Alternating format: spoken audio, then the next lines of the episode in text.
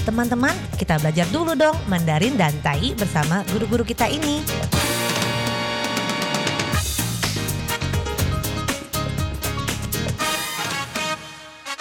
Apa kabar? Tajahau, saya Maria Sukamto. Tajahau, saya Ronald. Tageho, apa kabar?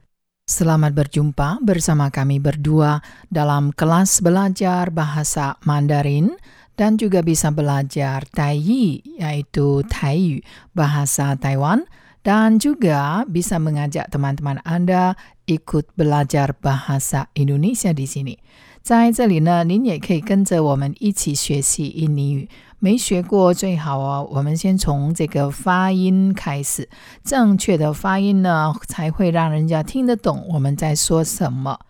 Nah, pengucapan yang tepat dan benar adalah suatu kiat untuk belajar bahasa asing dengan cepat dan sukses. Sebab walaupun kita mengerti banyak arti kata-kata, tetapi kalau pengucapannya salah dan tidak tepat, tidak akan ada orang yang mengerti apa yang kita katakan. Lebih baik kita mulai dulu dengan pengucapan yang tepat, yang akurat, dan baru kita cari tahu artinya.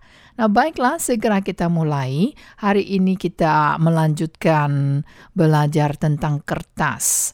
Kertas, 这个是卷舌 ker k e r ker t a s tas kertas 是指上一次呢，sebelumnya telah kita pelajari selembar kertas 就是一张纸，selembar kertas 也就是 satu lembar kertas。 一张纸。那 mari kita ulang，我们再复习一下。kertas kertas，别忘了要跟着我一起念哦。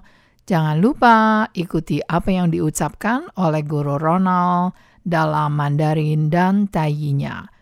Kertas, 纸纸， kertas, 单字是做做 kertas, 纸抓波抓 masih ingat apa itu 报纸 yaitu apa bukan bakpao ya tetapi koran 报纸 adalah koran 包子 adalah bakpao nada empat dan nada satu jadi tadi kita pelajari 刚刚我们学了 kertas 就是纸 atau 抓 dalam taiyinya dan masih ingat bagaimana dengan selembar kertas? 好，先跟着我一起念 selembar kertas. Wah, 有 r 的音，selembar kertas。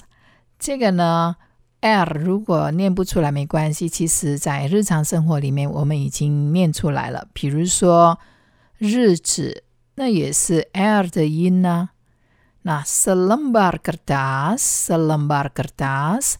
Jangan lupa Anda ikuti ya Mandarin ataupun Taiyinya bagi yang berkepentingan mempelajarinya. Selembar kertas. 一张纸一张纸，单字是一张纸一张纸。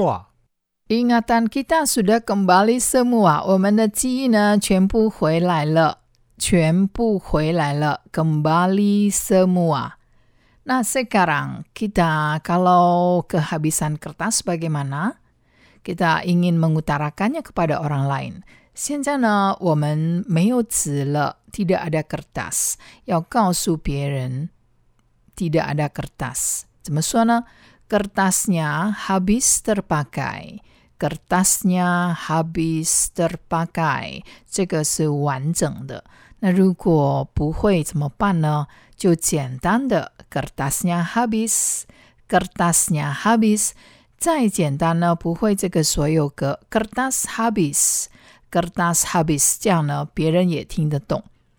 Kertasnya habis terpakai.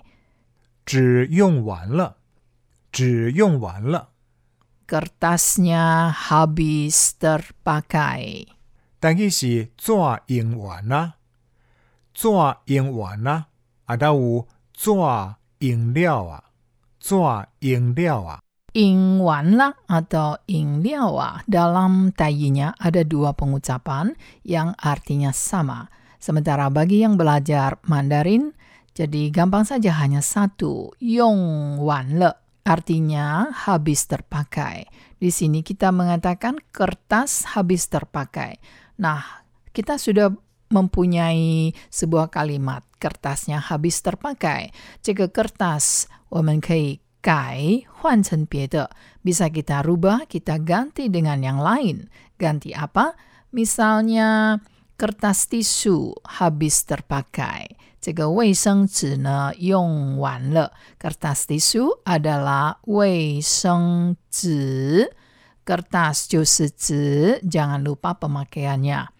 Jadi, nah 钱用完了呢，uang habis terpakai。uang habis terpakai. Nah, 不用这个 terpakai 可以吗？Bisa. Tidak memakai terpakai. 就是直接说 kita langsung mengatakan 纸用完了，kertasnya habis. 纸用完了，kertasnya habis.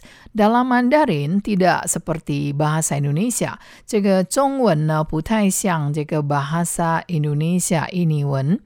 我们可以不用这个动词，直接说 kertasnya habis。在这里，这个 habis 可以取代这个动词 terpakai。Sementara dalam Mandarin, dalam 中文呢 maupun dalam Taiyinya, tetap kita harus menggunakan kata yong, yaitu pakai. Zi wan le, ya artinya juga sama, kesi bu chang hui jiang zi suo. Jarang sekali dituturkan seperti itu. Selalu kita akan menggunakan yong di sini. Zi yong wan le, qian yong wan le, zi mei le, zi mei le, qian mei le. Artinya kertas sudah tidak ada, uang sudah tidak ada. Tetapi kesecaicelina le itu mengatakan kertas sudah tidak ada atau kertas tidak ada atau tidak ada kertas meozi. Tidak ada kertas itu beda dengan zi yongwan le. Itu berarti tidak ada kertas. Ya, boleh saja berarti sudah habis terpakai Tapi pemakaian kata berbeda. 可是这个用词呢比较不一样。钱没了 di sini mungkin saja bukan habis terpakai, mungkin saja hilang atau dicuri orang. 在这里呢，钱没了，uangnya tidak ada atau uangnya hilang，也可以用钱没了，钱没有了，artinya uangnya hilang, uangnya musnah, uangnya sudah tidak ada. 为什么？belum tentu habis terpakai，未必呢是用完了，可能是不见了，hilang。mungkin hilang, 不见了，atau dicuri, 被偷了，dicuri, 被偷了。